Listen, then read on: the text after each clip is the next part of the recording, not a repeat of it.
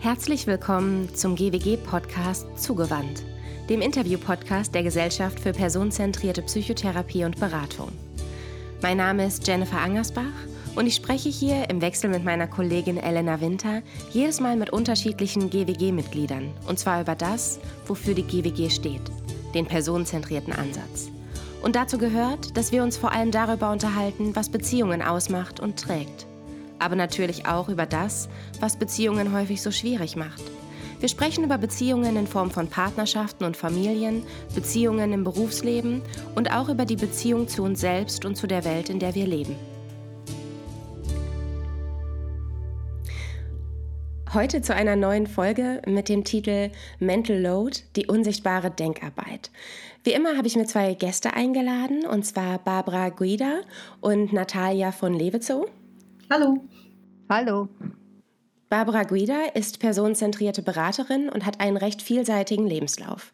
Angefangen beim Kommunikationsdesignstudium an der Volkwang Hochschule in Essen, über ein Psychologiestudium war sie in der sozialpädagogischen Familienhilfe beschäftigt und schließlich Kunstpädagogin im Kontext Schule. Inzwischen übernimmt sie an einer Hauptschule viele Aufgaben einer Sonderpädagogin im multiprofessionellen Team für gemeinsames Lernen. Hier sowie in ihrer selbstständigen Beratungspraxis begleitet sie belastete Eltern. Natalia von Lewizow ist Diplompädagogin und personenzentrierte Beraterin. Sie begleitet Menschen seit mehr als 20 Jahren in beraterischen Settings. Zunächst in der strategischen Marketingberatung und psychologischen Marktforschung, heute vor allem in ihrer Praxis für personenzentrierte Beratung, Paarberatung und Kommunikationscoaching. Darüber hinaus ist sie tätig als kommunale Gleichstellungsbeauftragte mit den Schwerpunkten der psychosozialen Beratung und Frauenförderung. Bessere Gäste hätte ich mir wahrscheinlich gar nicht einladen können zu diesem Thema. Ähm, und ich musste kürzlich nach Weihnachten in meiner Praxis für Paartherapie direkt an diese Folge denken, denn ähm, folgendes Bild bot sich mir da meistens. Ich habe gefragt, und wie war das Weihnachtsfest? Und während der Mann sich entspannt in seinem Sessel zurücklehnte sagte, oh ja, es war ganz schön, ganz entspannt, gut gegessen war die Frau komplett gestresst und meinte nur, sie sei froh, dass es vorbei ist. Und äh, ich dachte, ich starte direkt mit dieser Anekdote, ähm, weil aus meiner Sicht da dieser Mental Load, also diese unsichtbare Denkarbeit nochmal so deutlich wird. Wie geht es euch damit, wenn ich euch von dieser kleinen Begebenheit in meiner Praxis erzähle? Frau Jenny, das ist genau das richtige Beispiel. Und ich glaube, wir haben auch den Zeitpunkt für diesen Podcast wunderbar gewählt, denn nach Weihnachten wird genau das so offensichtlich mit der unsichtbaren Denkarbeit. Und ähm, ja, ich wollte nochmal sagen, danke für die Einladung hierher. Das macht richtig Spaß. Und ich habe mich auch schon wirklich auf die Folge gefreut, weil ich glaube, wir können dazu ganz viel erzählen ähm, und gerade nochmal einen Blick auch drauf werfen, wie belastet Frauen sind in nicht nur weihnachtlichen Situationen, oder Barbara? Ja, genau. Also ich äh, kann mich auch nur anschließen, dass ich ähm, mich freue, ja, hier dabei sein zu dürfen und über die Einladung. Äh, und bei mir war es tatsächlich so, als ich die Einladung bekam und Mental Load Last äh, im Zusammenhang mit Mütter, Mental Load und Mütter, äh, dachte ich, okay, äh, kenne ich nicht den Begriff, aber ich konnte mir trotzdem sofort was vorstellen. Und als ich da ein bisschen recherchiert habe, war es dann auch genau das, was ich mir so gedacht habe und fand es erstmal schon großartig, dass es da einen äh, Begriff für gibt, weil äh, ich finde, das hat oft so was, ähm, was man nicht so richtig vielleicht auch dem Mann gegenüber darstellen kann. Was ist das eigentlich, diese Belastung, weil es halt nicht so offensichtlich ist. Und ähm, ich glaube schon alleine der Begriff äh, ist hilfreich und ähm, lässt uns in die Diskussion besser einsteigen. Mhm. Barbara, du hast gesagt, du hast auch schon direkt recherchiert. Also Mental Load war für mich auch eher ein neuer Begriff. Ich kenne den auch gar nicht so lange. Ich kannte das so im Studium, da gab es so Cognitive Load, ähm, so aus der Lehr-Lernforschung. Magst du vielleicht kurz erzählen, was es so mit dem Mental Load genau auf sich hat? Äh, ja, ich habe tatsächlich sogar äh, ganz profan mal was Kleines vorbereitet und ähm, bei Wikipedia war ja so der erste Anlaufpunkt, was gefunden, was ein Satz, den würde ich gerne vorlesen, wenn das okay ist für euch. Der ist für mich so zusammenfasst. Also es war natürlich eine umfangreiche äh, Definition, aber der fand ich, den fand ich treffend. Ähm, ich lese mal vor. Über die Summe der praktischen Aufgaben hinaus beschreibt Mental Load die Last der alltäglichen Verantwortung für Haushalt und Familie, die Beziehungspflege sowie das Auffangen persönlicher Bedürfnisse und Befindlichkeiten. Und äh, ich muss sagen, gerade das Letzte, also das Auffangen persönlicher Bedürfnisse und Befindlichkeiten, fand ich großartig, weil ich das so noch nirgendwo gelesen hatte. Weil äh, natürlich weiß man, wenn man so an Weihnachten denkt, die Frau, die besorgt die Geschenke, macht die Deko, kocht das Essen. Aber äh, für mich ist, steckt da noch viel mehr. Also das ist äh, dieses Denken an die anderen und vielleicht auch mitbekomme, der eine, dem geht es nicht gut und das fange ich dann auf und da kümmere ich mich drum. Und äh, ja, das ist vor allem das, wo, wo, wo ich so hängen geblieben bin, so, was für mich wichtig ist. Mhm. Ja, also so zusammengefasst diese ja, tatsächlich, wie wir es jetzt hier auch genannt haben, diese unsichtbare Denkarbeit, was eigentlich alles so im Kopf passiert, äh, wahrscheinlich noch, während man morgens gerade aufwacht, noch nichts erledigt hat, aber gedanklich schon darüber nachgedacht hat, wer braucht gleich noch was für die Schule, äh, habe ich schon alle Geschenke und wie geht es eigentlich dem? Ach ja, da steht ja eine Mathearbeit an und und eigentlich ist der Kopf schon komplett fertig und man ist noch nicht mal aus dem Bett raus. Mhm. So, kann man das so, so ein bisschen zusammenfassen? Ja.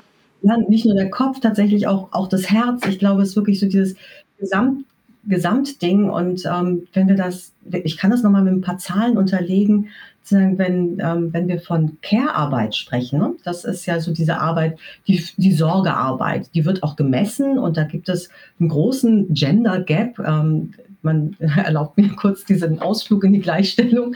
Ähm, gibt es einen großen Gender Care Gap. Der ist dann so, dass 54,4 Prozent der Frauen, also na Quatsch, dass von der Gender Care Arbeit ähm, tatsächlich 54,4 Prozent mehr von Frauen geleistet wird als von Männern. Das heißt, ähm, Frauen arbeiten ähm, zwei Stunden 46 Minuten ähm, mehr als Männer unbezahlte Arbeit im Haus und um Kinder herum. Ähm, und das Ganze ohne Mental Load. Das ist tatsächlich nur die Arbeit, die verrichtet wird. Ne? Also wo sie Wäsche machen, ähm, einkaufen gehen, ähm, Kinder zum Sport fahren und ähm, Geburtstagsgeschenke einkaufen. Und wie ich glaube tatsächlich jede Mutter weiß, was es bedeutet, das auch noch zu planen, zu denken, ähm, zu empfinden, das Kind ist irgendwie unwillig und will nicht zum Sport, dann muss ich es irgendwie motivieren und dann ist aber auch noch die andere Mutter, die ähm, dann im Netzwerk schon postet, dass sie nicht äh, zum, äh, zum, zum Sport fahren kann und dann muss ein anderer Fahrdienst organisiert werden und, und, und.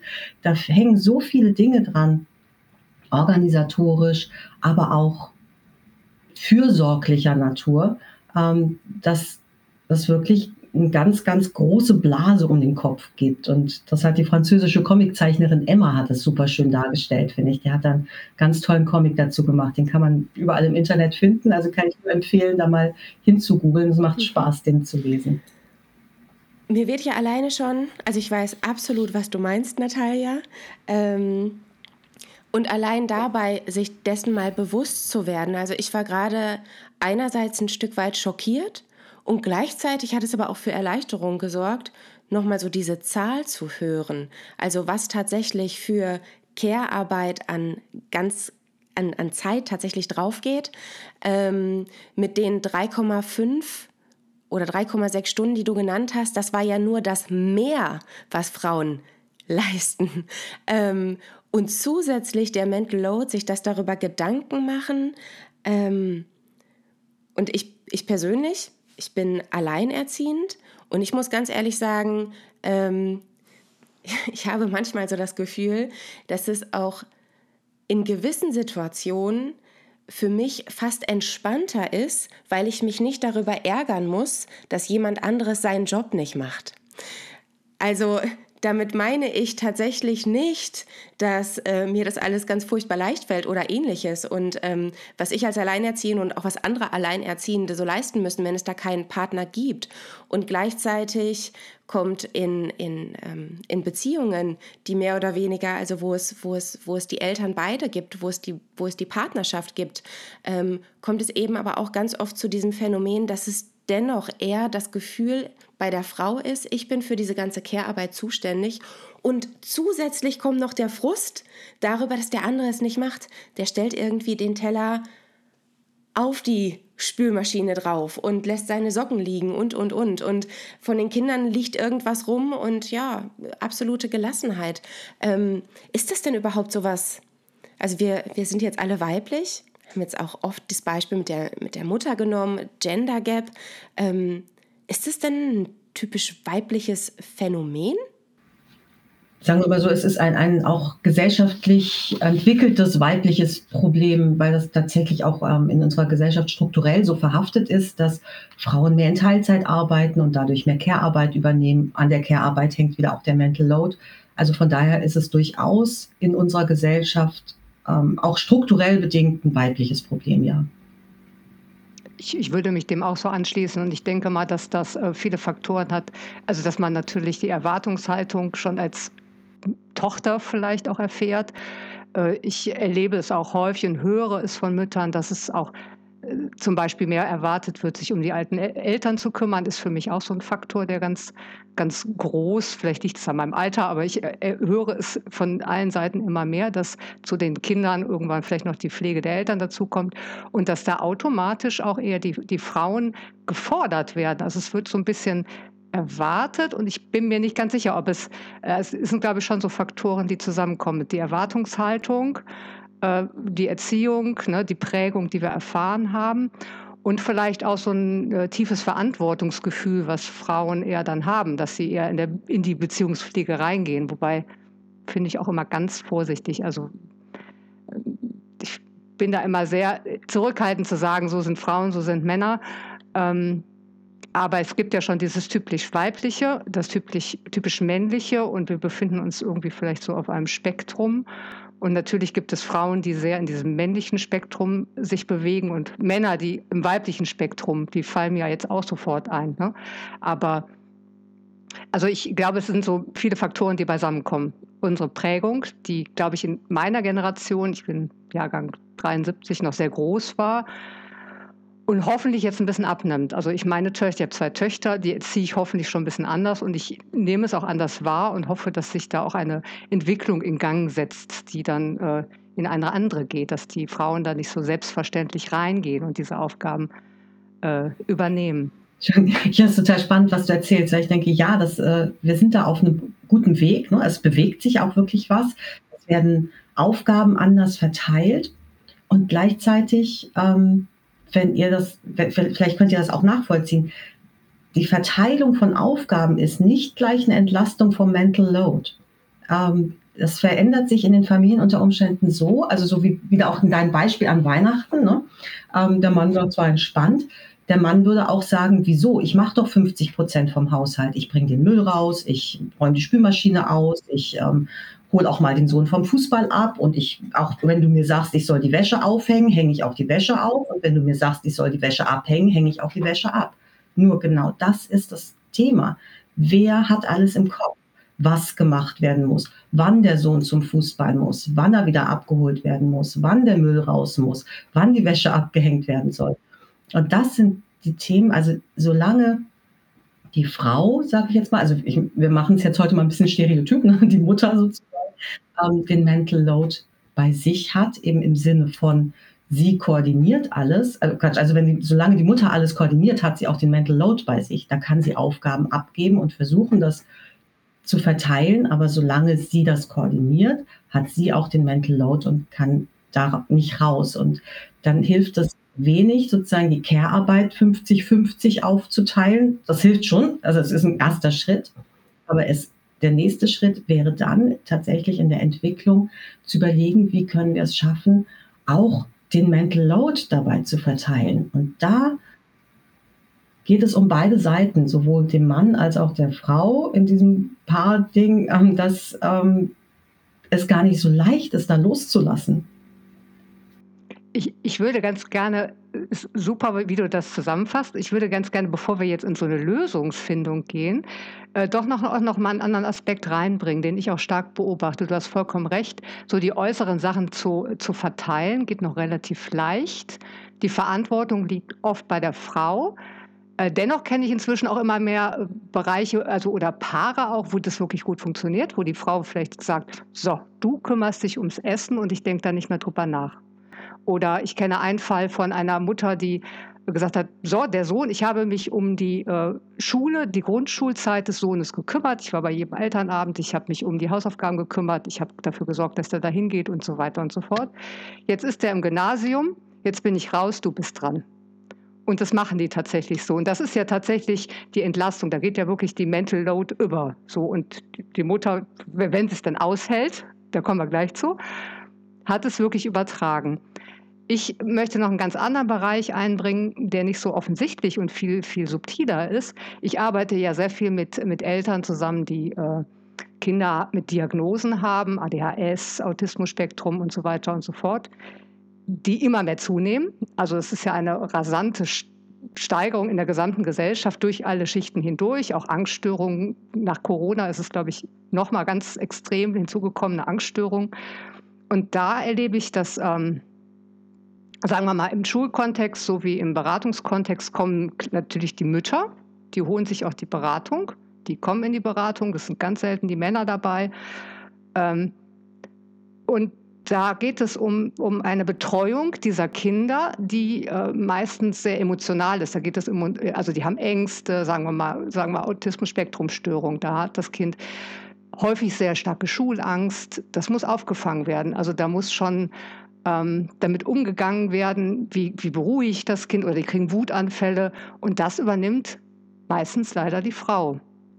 Jetzt kann man sagen, okay, beim Autismus-Spektrum kommt erschwerend dazu, dass diese Kinder sehr fixiert meistens auf eine Person sind, sind sehr unflexibel, sich auf andere Menschen einzulassen. Und das ist meistens halt die Mutter, die dann da steht und die erste Bezugsperson ist. Und die leistet dann die Arbeit äh, abends das Kind in den, ins, ins Bett zu bringen. Da haben sich vielleicht Rituale entwickelt. Da kommt auch das Sprüchlein dazu und das Ritual und das. Und die Mutter ist dann bis um elf vollkommen erschöpft damit beschäftigt, das Kind zu beruhigen, ins Bett zum Schlafen zu bringen und ihre Bedürfnisse, ihre eigenen, stehen ganz, ganz hinten an. Morgens geht es direkt wieder los. Oh Gott, wird es in die Schule gehen? Schaffe ich das äh, emotional, das da hin zu bewegen, dass es das tut?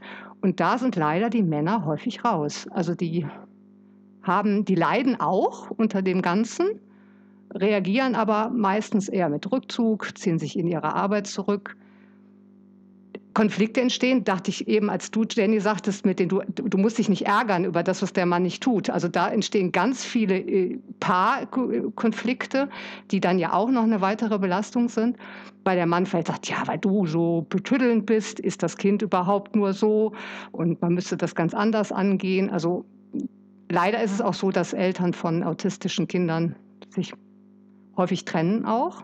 Das ist leider so weil, weil das halt so auseinanderfällt. Also ich finde das, ähm, und, und das ist wirklich eine Arbeit, die kann man nicht in Stunden messen, die ist ja in den dreieinhalb Stunden, die du da eben nanntest, gar nicht drin. Und die würden die Mütter wahrscheinlich auch gar nicht sagen, ja, da arbeite ich. Das finde ich auch interessant, dass sie es selber gar nicht empfinden, als ich arbeite. Wir haben hier gerade noch so flapsig darüber gesprochen, dass es äh, was heißt eigentlich Mental Load? Der Begriff, der ist uns relativ neu. Und wie gut, dass es diesen Begriff gibt, weil er so unglaublich viel abdeckt, in so unglaublich vielen Bereichen.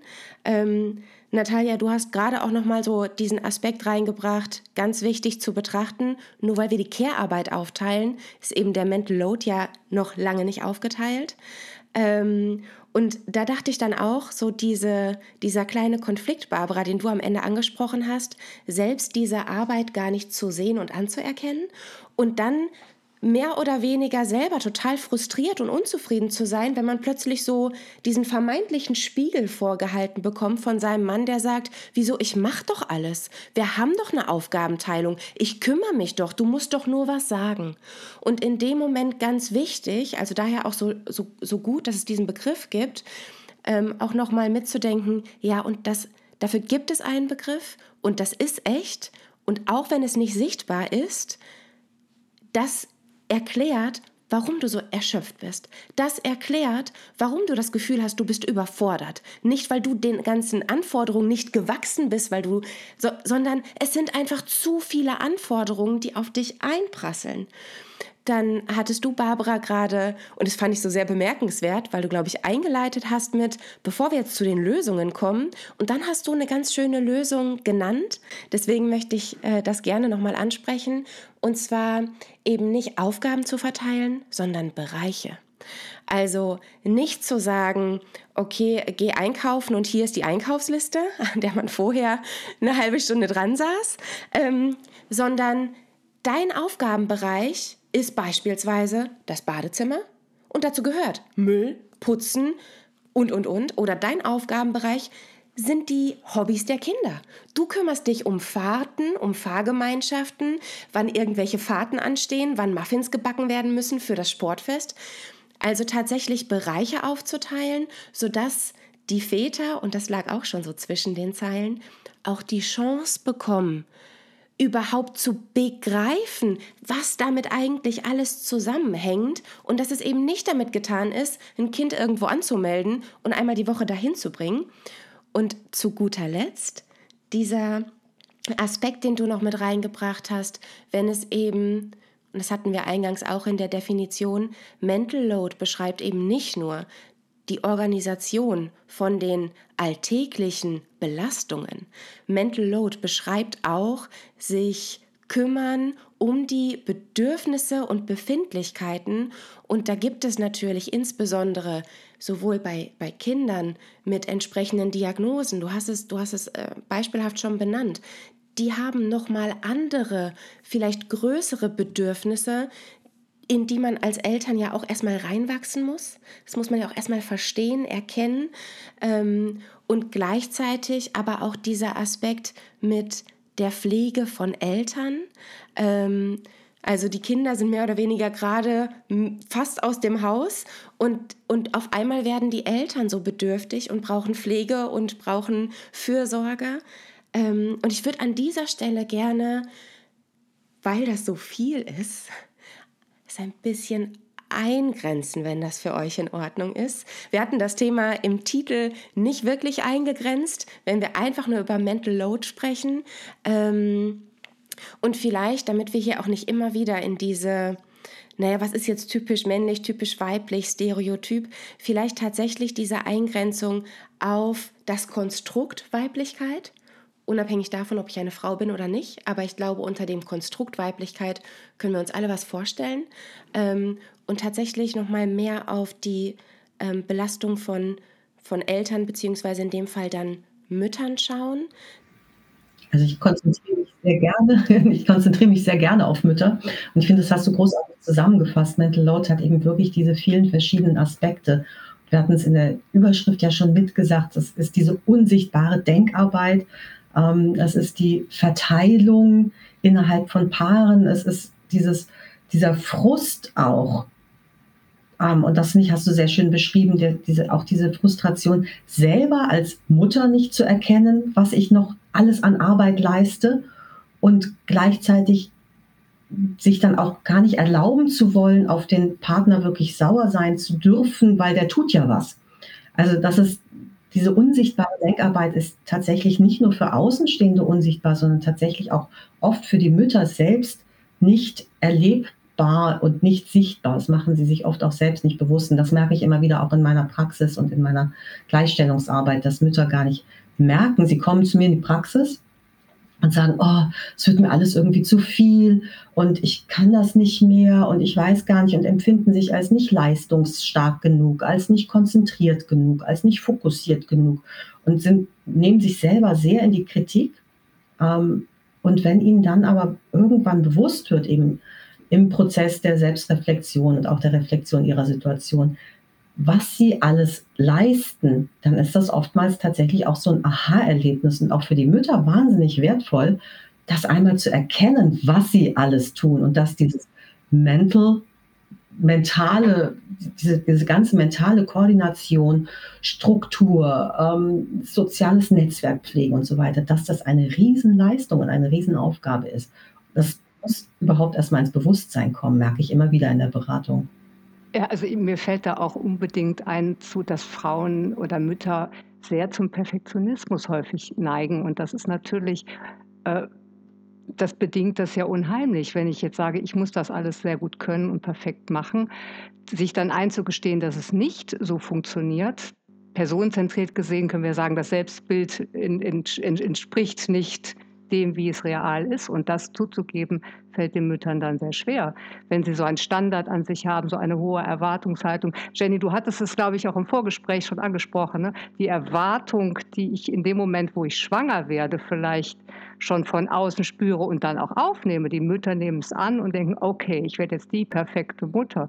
Und wenn sie dann irgendwann merken, sie haben vielleicht sogar Aggression ihrem Kind gegenüber, das darf ja eine gute Mutter nicht tun. Sie ist überfordert mit all dem. Sie hat gerade gar keine Lust mehr, das Kind zu beruhigen, wenn es weint.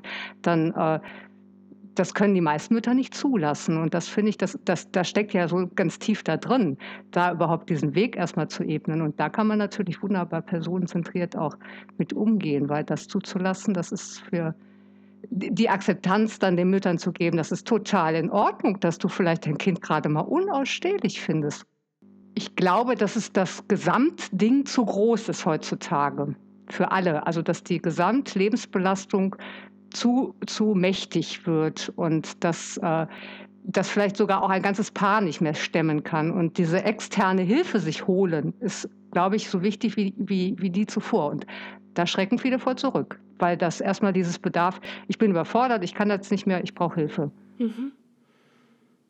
Also eigentlich spricht ja da auch schon wieder das ist ja auch so dieses Schöne, das gerade so sehr personenzentriert, dass es gar nicht so sehr um konkrete Lösungsansätze und Ratschläge geht, sondern vielmehr dabei zu helfen, zu begleiten, dass Menschen sehen und fühlen, was sie eigentlich tun.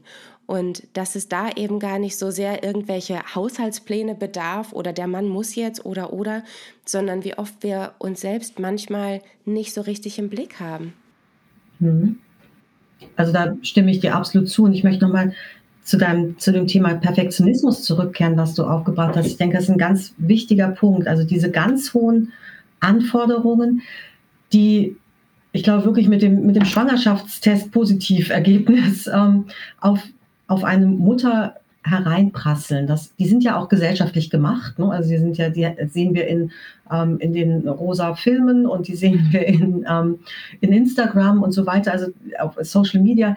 Wir, wir lesen Ratgeber und überall steht, was wir alles machen müssen und wie wir nicht sein dürfen und was alles verkehrt ist und in den PKIP-Gruppen und jeder gibt gute Ratschläge und alles wollen wir richtig machen. Das ist das, das ist sozusagen dieser diese Erwartungshaltung von außen, von innen wollen wir natürlich auch als Mütter alles richtig machen, alles gut machen. Und gleichzeitig, und das ist nicht eine ganz spannende Diskrepanz, ist der Wert dieser Arbeit und dieser Leistung in unserer Gesellschaft sehr, sehr niedrig. Schon allein deshalb, weil er nicht bezahlt wird. Du bist nur Mutter. Und das muss man sich mal jetzt wirklich auf der Zunge zergehen lassen, zu sagen, was haben wir gerade alles aufgezählt, was eine Mutter versucht zu leisten und sich darin auch wirklich aufreibt, und zwar, ich sag mal, 24-7. Und dann bist du aber nur Mutter. Und diese Diskrepanz auch an Wert, das ist das, was Frauen auch fühlen und was auch wirklich ganz stark zerreißt, glaube ich, und was zu einer ganz großen Belastung auch wird, dass sie sich einerseits unwert fühlen und andererseits wahnsinnig anstrengen. Und genau da wird ja auch so deutlich, ähm, das wird eben noch befeuert, dieses sich selbst nicht im Blick haben, sich selbst nicht sehen, selber nach Möglichkeit keine Pause machen, niemals Schwäche zeigen oder Schwäche zulassen, immer nur höher, schneller, weiter, denn am Ende, genau wie du es gesagt hast, bist du nur Mutter und es ist so viel Abwertung, die in allen, in Kinderbüchern, in Bilderbüchern, in Fernsehserien, in Filmen, in Zeitschriften, ähm, was auch immer, überall prasselt das auf uns ein. Und dadurch, dass wir ja alle so Angst haben, uns schwach und überfordert zu zeigen, redet man ja auch nicht mit seiner Freundin darüber. Also nur ganz selten. Also in einem PKIP-Kurs oder so erzählen immer alle, wie schön das ist. Und ach, Mama, sein ist so schön. Und, ah, und kaum einer sagt mal, äh, wenn dann, also ich erinnere mich noch an meine Mutti-Gruppen, wenn man dann vorher auch noch sich den Stress gemacht hat, alles aufzuräumen. und alles zu putzen, weil ja jetzt gleich drei Mütter kommen. Und bei denen sieht es ja auch immer total geleckt aus. Gott sei Dank haben, hat so eine kleine Gruppe von unseren Mutti-Treffen das irgendwann durchbrochen und es war so eine Entlastung, als man einfach mal da sitzen und heulen durfte und sagen durfte, ich weiß nicht, wo oben und unten ist. Wie schaffst du das nur? Und die Antwort war, ich schaff's doch auch nicht. Und auf einmal hat man sich gegenseitig gesehen und bestärkt. Und das war wirklich so ein ganz schöner Moment. Und genau das leistet ihr, wenn ich es richtig verstanden habe, gerade ja auch in der personenzentrierten Beratung, wenn Mütter da hinkommen und sagen, dass sie sich schämen, dass sie irgendwie überfordert sind und ihr sagt, ja, kein Wunder. Schau mal, was du alles tust. Guck da mal hin. Ich wollte nur noch ein ganz kleines Beispiel zu deinem, zu deinem entlastenden Mütterkreisen sagen, weil ich genau das auch erlebt habe, dass ähm, sich Mütter entweder gegenseitig eben hochspielen, im perfektionistisch sein und das ist so das die meiste Situation und ich habe tatsächlich auch einen Freundinnenkreis, in dem schicken wir uns manchmal, wenn wir ganz verzweifelt sind, WhatsApp-Bilder oder Signalbilder ähm, darüber, wie unser Wohnzimmer gerade aussieht oder die Küche oder der Wäschekeller. Und das sind wirklich sehr offenbarende Bilder. Und dann kommen die aber von den anderen zurück und sagen, oh, bei mir auch und bei mir auch. Und das ist so, wie du sagst, so entlastend. Da fällt so ein Stein vom Herzen zu sagen, okay, wir sind alle nicht perfekt und es darf bei uns allen mal so oder so aussehen oder das darf liegen geblieben sein oder ähm, und was haben wir stattdessen gemacht? Wir haben mit unseren Kindern vielleicht Karten gespielt oder haben tatsächlich selber mal einen Kaffee auf der Terrasse getrunken und das ist gut so. Und dieses dieses Bewusstsein tatsächlich zu befördern, das finde ich auch ein ganz wichtiges und das eben auch in der personenzentrierten Beratung immer wieder auch als Bestätigung mitzugeben und in dieses gute Gefühl reinzugehen, dass, dass es erlaubt ist, sich auch wohlzufühlen, wenn ich nichts für andere tue. Das ist tatsächlich ein ganz, ganz großes Übungsfeld für viele Mütter. Ja, ich finde das ganz wunderbar, welche Wendung wir jetzt hier gerade genommen haben. Du hast es angestoßen, die Wertschätzung ist, ist wirklich das, das A und O. Und ich, in, mir, in meinem Kopf gehen auch gerade Gedanken los.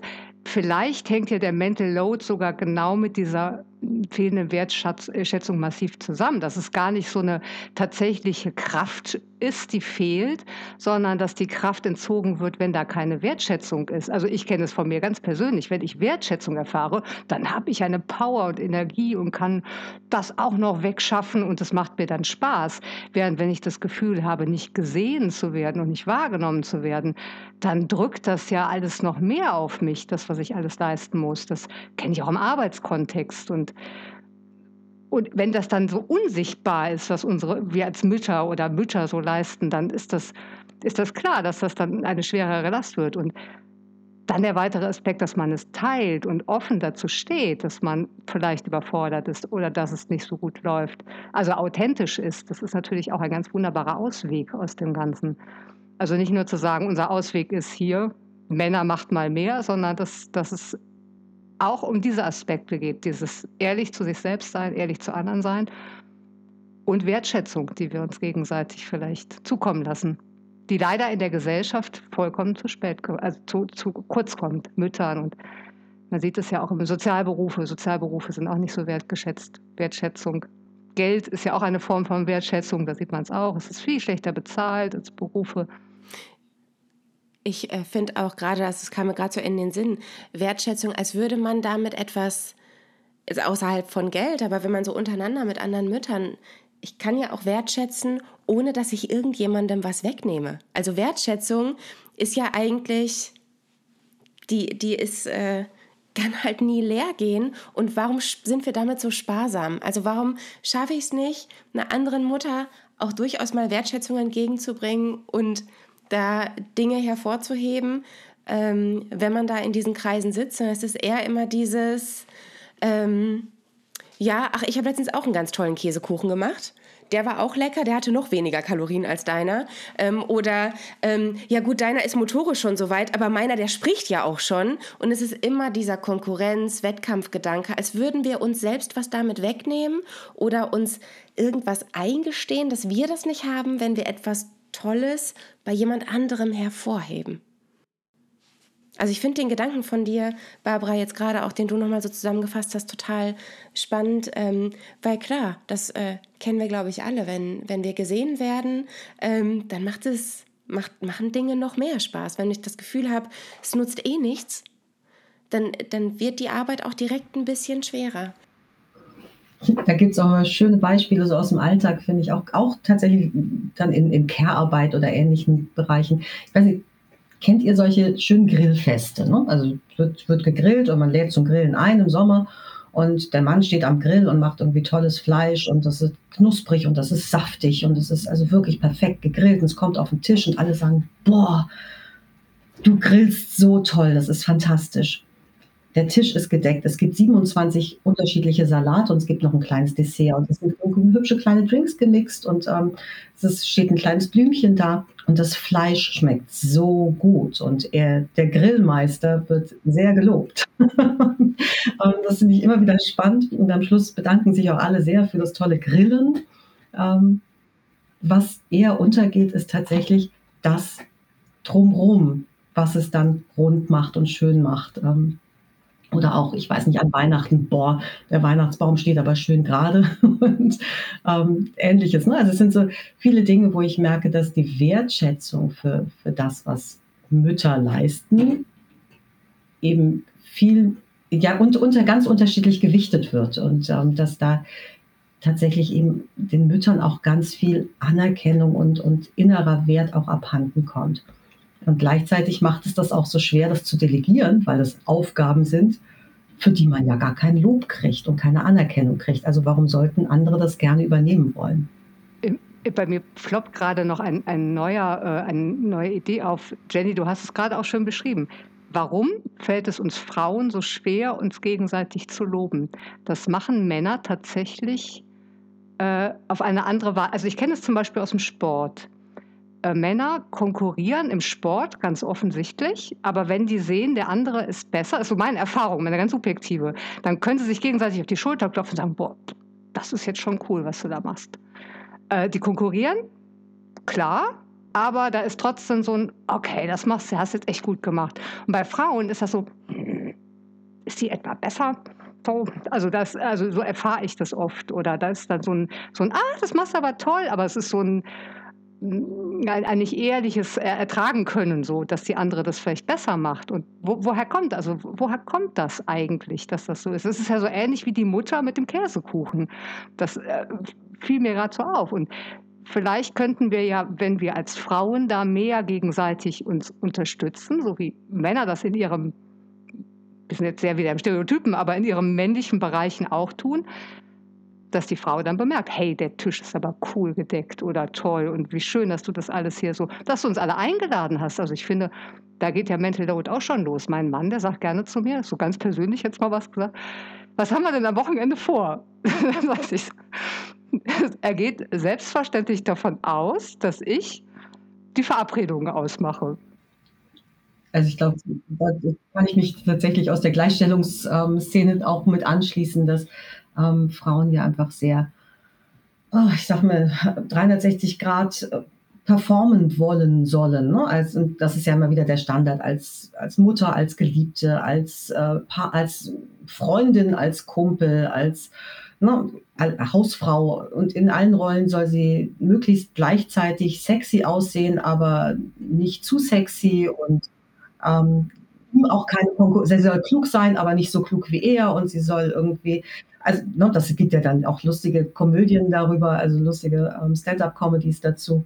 Ähm, das Rundumbild, was Frau leisten soll. Und ich glaube, dass das eben auch, um jetzt mal wieder zum Topic Mental Load zurückzukommen, dass das eben auch massiv reinwirkt in den Mental Load, dieser, dieser Leistungsanspruch, den, mit dem Frauen groß werden und mit dem sie als Mütter dann auch reüssieren wollen, also auch die Erwartungen von außen erfüllen wollen. Und das sind Erwartungen, wie wir am Anfang schon gesagt haben, die gesellschaftlich geprägt sind. Das sind Erwartungen, die durch Rollenvorbilder geprägt sind und die Mütter dann eben ja auch mitnehmen und wiederum ihren Töchtern mitgeben. Ähm, das ist ganz schwer, das zu durchbrechen. Wir hatten ja schon die ein oder anderen Aspekte da drin, die vielleicht nicht unbedingt das Problem in Gänze lösen können, aber für ein bisschen Erleichterung, Entlastung sorgen können. Also wir hatten das auch mal genau hinschauen, sehen, was ich eigentlich alles tue. Also sehe ich mich selbst, gesehen werden vielleicht vom Partner oder von anderen. Ähm, Wertschätzung, die auch nochmal ähm, ja, wie, so eine, wie so ein Katalysator, so eine Motivation dient. Barbara, das hast du ja auch nochmal mit reingebracht. Ähm, dieses nicht ganz so hart sein zu sich selbst, also nicht sich selbst abwerten, was natürlich zu diesem gesehen werden passt, so nach dem Motto, warum kriege ich denn hier nichts hin, sondern mal ganz kurz zurück. Ne, es ist einfach auch echt viel und auch dein Tag hat nur 24 Stunden. Ähm, Gibt es da noch so andere Aspekte, die ihr vielleicht auch in euren Beratungssettings äh, nutzt oder den Eltern mitgibt, den Müttern mitgibt? Da sag ich mal, äh, also ich finde, das haben wir bisher noch gar nicht erwähnt. Ähm, du hast es mal kurz angesprochen. Man muss den Männern natürlich auch Raum lassen. Also eine Mutter, die immer sagt, sie macht es, ich habe meine Standards und die müssen durchgezogen werden und nie sagt, okay, ich gehe heute Abend mal zum Sport. Der Mann macht das mit dem Essen und bringt die Kinder ins Bett und er macht es vielleicht anders als die Frau und als die, die das haben möchte. Und da muss man dann auch mal loslassen können. Also das find, da muss auch die Frau aktiv sagen, okay, er macht es anders als ich, die essen vielleicht nicht das, was ich mir wünsche und am Ende gucken sie vielleicht noch Fernsehen und das möchte ich gar nicht. Aber dennoch äh, müssen sie in dem Raum auch mal lassen und das dann einfach mal abgeben, das, dieses aktive Abgeben. Das finde ich nochmal einen ganz wichtigen Tipp. Ich gebe nicht gerne Tipps, aber also, manchmal passt es ja. Ja bei dem Punkt möchte ich dann trotzdem auch nochmal auch, ähm, ein bisschen Verständnis dafür generieren. Es ist nämlich nicht so ein, dass es nicht eben einfach mal ist. Ähm, es ist wirklich immer wieder zu erleben, dass gerade in dem Moment, wo du wahnsinnig im Stress bist, ist Delegieren ganz schwierig. Also ne, je höher die Last und der Druck und wird, desto weniger leicht fällt es, Dinge abzugeben. Denn es ist fast leichter, das schnell selbst zu machen, als jemand anderem zu erklären, wie du es haben möchtest. Daran scheitern ganz viele Mütter, das merke ich. Und gerade das Beispiel auch mit dem autistischen Kind, das ist jetzt vielleicht ein bisschen extrem, zeigt aber, wie schwer das ist, mal eben eine Aufgabe abzugeben, denn es kann so viel schiefgehen. Und diese Angst davor, dass es schiefgehen könnte, die lähmt auch ganz viele Mütter davor, Dinge zu delegieren oder abzugeben. Und du hast gesagt, dann gilt es, das auszuhalten. Ich glaube, da sind wir an dem Punkt, ja, wo, wo die Mutter dann auch in Selbstreflexion gehen kann und sagen kann, okay, was kann ich aushalten? Ne, was sind so die Bereiche, die ich abgeben möchte oder die ich abgeben könnte mit Mental Load? Und was kann ich aushalten? Also ich sage mal ein Beispiel aus, aus meinem Umfeld. Ähm, der Sohn zum Fußball. Ja? Und ähm, dann auszuhalten, wenn ich sage, das macht jetzt mein Partner, der bringt den Sohn zum Fußball, auszuhalten, dass er das macht, wie er das macht. Dann bricht wahrscheinlich die Fahrgemeinschaft zusammen. Bestimmt liegt das Trainingszeug die meiste Zeit ungewaschen in, irgendwo in der Sporttasche. Ähm, die Schuhe haben irgendwann nicht mehr die richtige Größe und so weiter. Aber er wird hineinwachsen, sowohl der Sohn als auch der Vater, sich um genau diese Dinge zu kümmern. Kann ich es aushalten? Und da sich zu überlegen, wirklich als Mutter, welches sind die Schritte, die ich abgeben kann und wo ich das Loslassen ertrage und wie kann ich mir dabei auch helfen lassen? Also entweder durch externe Beratung oder durch Entlastung, indem ich mit Freundinnen spreche. Und ich glaube, dass es immer wieder ganz wichtig ist, über genau diese Dinge zu sprechen in der Partnerschaft, damit diese unsichtbare Denkarbeit auch sichtbar wird. Und das funktioniert tatsächlich nur über Sprechen. Und auch dabei kann man sich dann eben helfen lassen in professionellen Settings wie Paarberatung bei Jenny oder ähnlichen ähm, Hilfestellungen. Und das kann ich tatsächlich dann nur anraten, denn Sichtbarkeit entsteht wirklich nur auch durch Ansprechen dieser Belastung. Und das hast du jetzt nochmal schön, schön auch eingebracht, dass es natürlich total individuell ist und dass jeder genau schauen muss, wie ist es, welcher Weg ist denn für mich denn der gehbare? Das war ja jetzt auch nur ein Beispiel mit meinem, ich gehe mal zum Sport oder ich halte das dann aus. Aber natürlich musst du hast das sehr gut auf den Punkt gebracht. Das muss genau passen, aushaltbar sein und das ist ein, sehr individuell, wie das aussehen kann. Wie die Mutter, die jetzt sagt, so, Grundschule habe ich gemacht, du machst jetzt Gymnasium, finde ich ein fantastisches Beispiel. So, dass äh, natürlich nicht jeder so aushalten könnte so, oder es aber gar nicht passen würde. Und ähm, ja. gerade in dem, ähm, also was du Barbara vorgeschlagen hast und Natalia, was du jetzt gerade noch mal so ein bisschen versucht hast, etwas weicher darzustellen, nämlich womit es auch verbunden ist, fiel mir direkt wieder dieser Aspekt der Perfektion ein.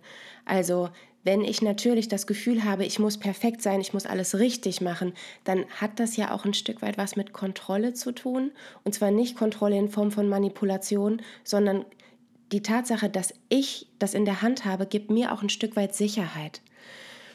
Also und diese Sicherheit, wenn ich, wenn ich, wenn ich nicht über Kontrolle rede, sondern über Sicherheit, wird auch nochmal nachvollziehbarer, warum es manchmal so schwer fällt, was abzugeben. Insbesondere, wenn es mit dem eigenen Kind zu tun hat. Ähm, und genau das, was jetzt hier gerade auch nochmal bei euch in diesem Austausch passiert ist, das bildet ja so ein Stück weit auch dieses personenzentrierter ab. Wir arbeiten personenzentriert. Wir schauen ganz genau auf den Menschen und versuchen zu verstehen. Warum fällt es dir so schwer, deinem Mann die Aufgabe mit dem Essen abzugeben? Oder auch, warum fällt es deinem Mann so schwer, das Essen zu übernehmen? Vielleicht auch die Sorge, was falsch zu machen. Ja, aber was soll ich denn dann kochen? Und also da ganz genau individuell zu schauen, es gibt immer nachvollziehbare Gründe dafür, warum wir Schwierigkeiten haben, Hilfe anzunehmen. Es gibt immer nachvollziehbare Gründe, warum wir manchmal die Kontrolle behalten wollen, auch wenn das bedeutet, dass wir die ganze Last alleine tragen. Und ihr habt es beide benannt. Ähm, manchmal ist es auch einfach ganz, ganz entlastend und erleichternd, wenn man kurz rausgeht aus seinem Setting, sich externe Hilfe sucht, ähm, mit jemandem darüber redet, der vielleicht nochmal diesen Blick von außen haben kann, Impulse reinbringen kann und der vor allem dabei helfen möchte zu verstehen. Und wenn ich dann das Gefühl habe, ich werde verstanden, gesehen und gewertschätzt, habe ich die Möglichkeit, auch mich selbst zu sehen und mir selbst vielleicht auch die Wertschätzung entgegenzubringen, die im Außen ausbleibt, insbesondere wenn ich beispielsweise alleinerziehend bin. Denn wir können hier viel über Wertschätzung reden und Co. Es gibt eben auch Frauen, Mütter und aber auch Väter, die sind alleinerziehend. Da gibt es niemanden. Niemanden, der die entlastet, praktisch, der wertschätzt oder ähnliches. Ähm, ja, und ich fand das jetzt gerade so zum Abschluss nochmal ganz schön, dass, äh, dass es da nochmal so, so geöffnet wurde und auch nochmal dieses Personenzentrierte so greifbar wurde. Genau, ihr habt beide jetzt nochmal die Hand gehoben. Letzter Satz. Ich äh, fand, du hast das gerade nochmal sehr, sehr, sehr rund zusammengefasst. Vielen Dank, Jenny. Wirklich. Ja, mir hat es auch großen Spaß gemacht. Und ich möchte eine Sache noch ergänzen. Ich denke, das, was du gesagt hast, ist ist wirklich das für mich auch das Kerngebiet von personenzentrierter Arbeit, sagen, die Veränderung, die kommt übers Verstehen. Also wirklich zu sagen, ich habe verstanden, was bei mir der Prozess ist. Und dann kommt die Veränderung quasi wie von selbst, weil dann das Loslassen auch funktionieren kann, weil ich erst Dinge ändern und anders machen kann, wenn ich verstanden wurde, warum ich sie so mache, wie ich sie mache. Und wenn ich selber mich damit annehmen kann, weil ich es verstanden habe und auch verstanden wurde. Und das finde ich, macht mir immer wieder eine Gänsehaut, wenn wir über personenzentriert sprechen, dass daraus die Veränderung resultiert, die sonst auch so schwer ist, weil die anderen wollen die Veränderung ja gar nicht. Das ist ja praktisch so, wie es läuft. Ne? Ja, das ist, ähm, finde ich immer wieder ganz berauschend beim personenzentrierten Ansatz. Ein sehr schöner Schlusssatz auch noch, genau. Mhm. Ich ähm, ja, also äh, vielen lieben Dank für, äh, für eure Zeit, für euer Wissen, fürs Teilen eurer Erfahrungen, sowohl beruflich als auch manchmal ein bisschen privat. Äh, mir hat die Folge auch sehr, sehr viel Freude bereitet. Ich habe eine Menge, was ich jetzt so mitnehme, was, glaube ich, nochmal nachwirkt, wo ich auch nochmal drüber nachdenke. Und ähm, ja, vielen Dank. Vielen Dank dir, Jenny. Danke auch, Jenny, für die Einladung.